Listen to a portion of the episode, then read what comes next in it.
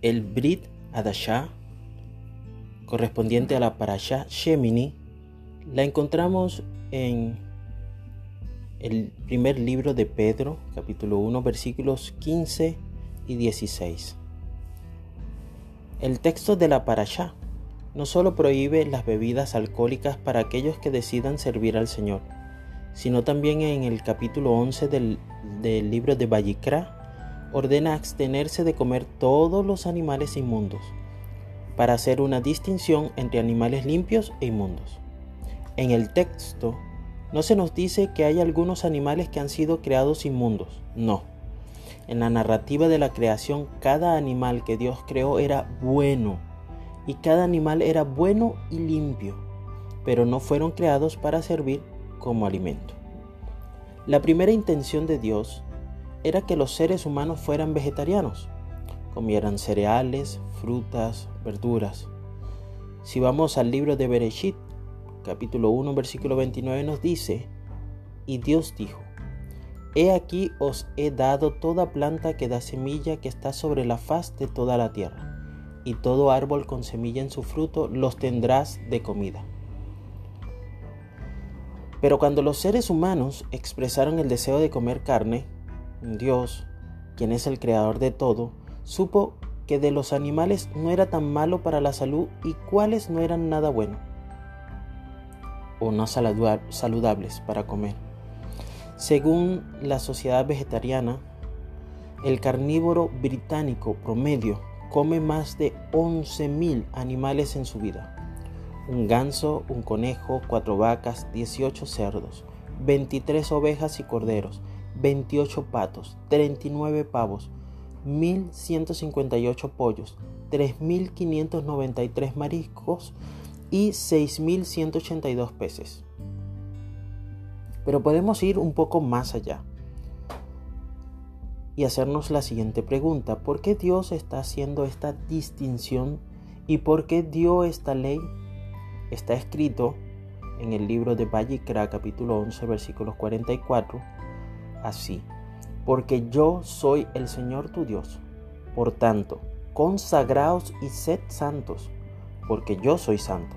No se contaminarán con ningún enjambre que se arrastre por el suelo. Debemos ser santos porque Dios es santo. ¿Cuál es el significado de la palabra Kadosh? Ser santo. Es ser apartado, no confundirse con las naciones, ser el pueblo de Dios que está separado de las naciones del mundo? Querido, ser santo se trata de santidad y santificación. Y podemos encontrar en Primera de Pedro, que es el texto que encontramos o asociamos del Hadashah con la Parasha Shemini, de esta manera. Pero como el que te llamó es santo, tú también sé santo en toda tu conducta, ya que está escrito, serás santo porque yo soy santo. Primera de Pedro 1, 15 y 16. Tengo aquí una cita, un texto exacto del libro de Vallicra capítulo 11 versículo 44. Y eso significa que este texto de Levítico todavía es válido para los creyentes en Yeshua y todavía es bueno leerlo. Sería extraño que Shimón leyera este capítulo 11 del libro de Vallicra aceptara la elección de ser santo porque Dios es santo y no aplicara los otros versículos de este capítulo que tratan sobre comida limpia e inmunda. Por otra parte, los talmidim de Yeshua no intentaron crear una nueva religión. Todos eran judíos, todos eran observadores de la Torá, todos leían la Torá y querían aplicar las instrucciones de Dios en sus vidas. Es por eso que cuando Yeshua y el Ruach HaKodesh le instruyeron a Shimón que aceptara a los Goyim o gentiles en el movimiento de Yeshua, él claramente declaró que nunca había comido ningún animal inmundo. Shimón dice en el libro de Hechos capítulo 10, 14, de ninguna manera, Señor, porque ninguna cosa común o inmunda he comido jamás. Algunas personas están usando este texto de Hechos 10 para decir que tenemos derecho a comer cualquier animal en la tierra hoy. Pero eso es una mala interpretación del texto, porque se usa fuera de su contexto que claramente se trata de aceptar a aquellos que fueron considerados bien inmundo para el judaísmo significa goyim y no realmente sobre comer o no comer animales inmundos. Vamos a presentar aquí otro texto en relación con este tema de, de los animales limpios e inmundos.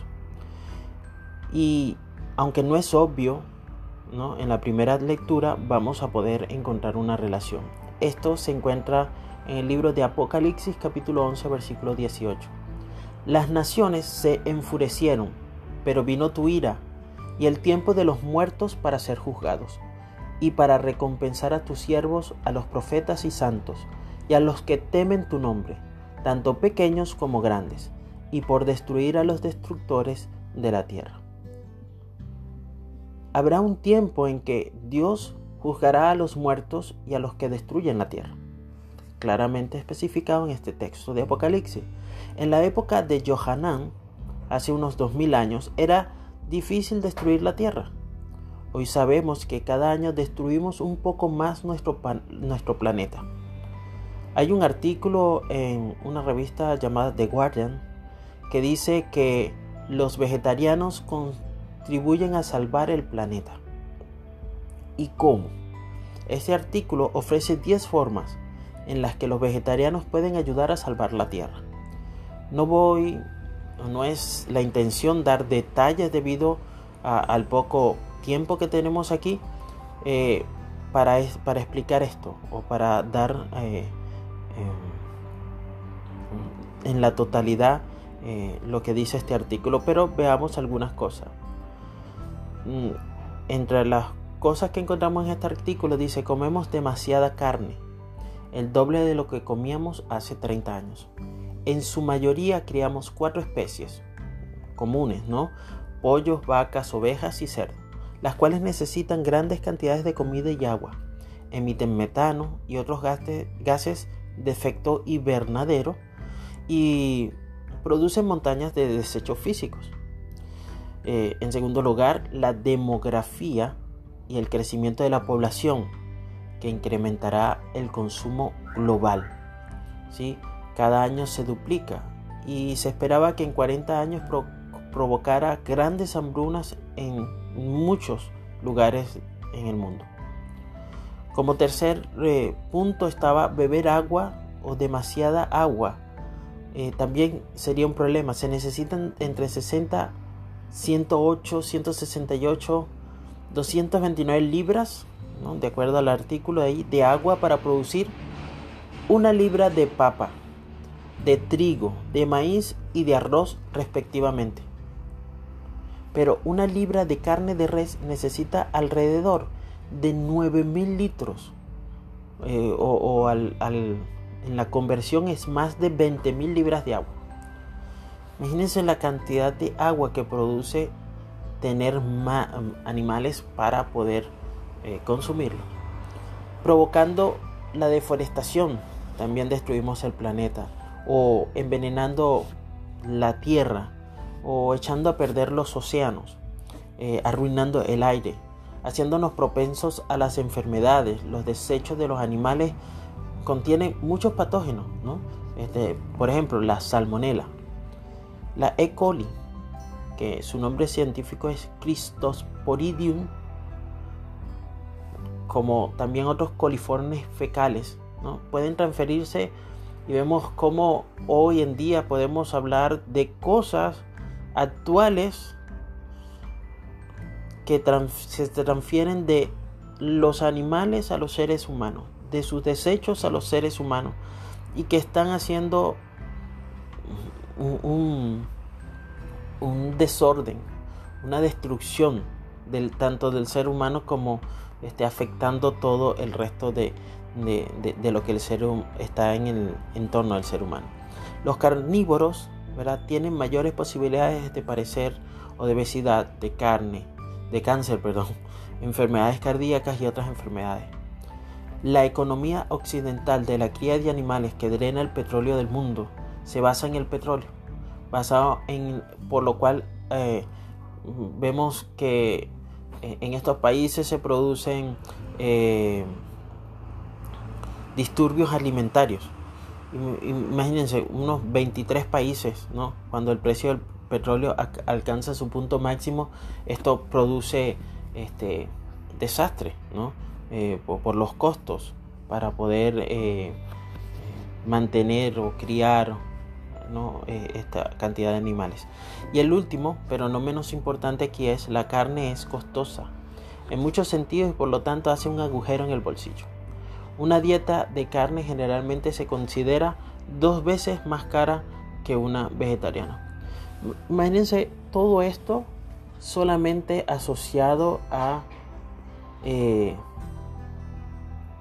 el consumo de carne y cómo el ser vegetariano para este artículo que encontramos aquí en la web nos dice de que trataría de salvar el mundo. Muchas veces nosotros tratamos de eh, basar nuestras acciones, nuestros eh, conocimientos o nuestra percepción de, las cosas basado en lo que los científicos, los estadistas, los políticos dicen. Pero la Torah nos habla claramente. Desde un principio se nos dieron los, los estatutos que nosotros eh, debíamos seguir para ser mejores, para llegar a alcanzar la santidad. No solamente era un aspecto de salud, era un aspecto de lo que Dios quería eh, llegar a ver en nosotros. Mucho más podemos buscar en, internet muchas otras cosas, científicos, artículos, este, comentarios, videos, ¿no? que avalen el por qué mm, la Biblia lo que estableció como bueno sigue siendo bueno. Pero nosotros debemos aceptarlo por fe.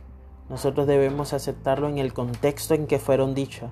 Cuando se habla a través de símbolos, cuando se habla a través de otro tipo de, de, de, de parábolas o ¿sí? que nos señalan o nos enseñan de otra manera.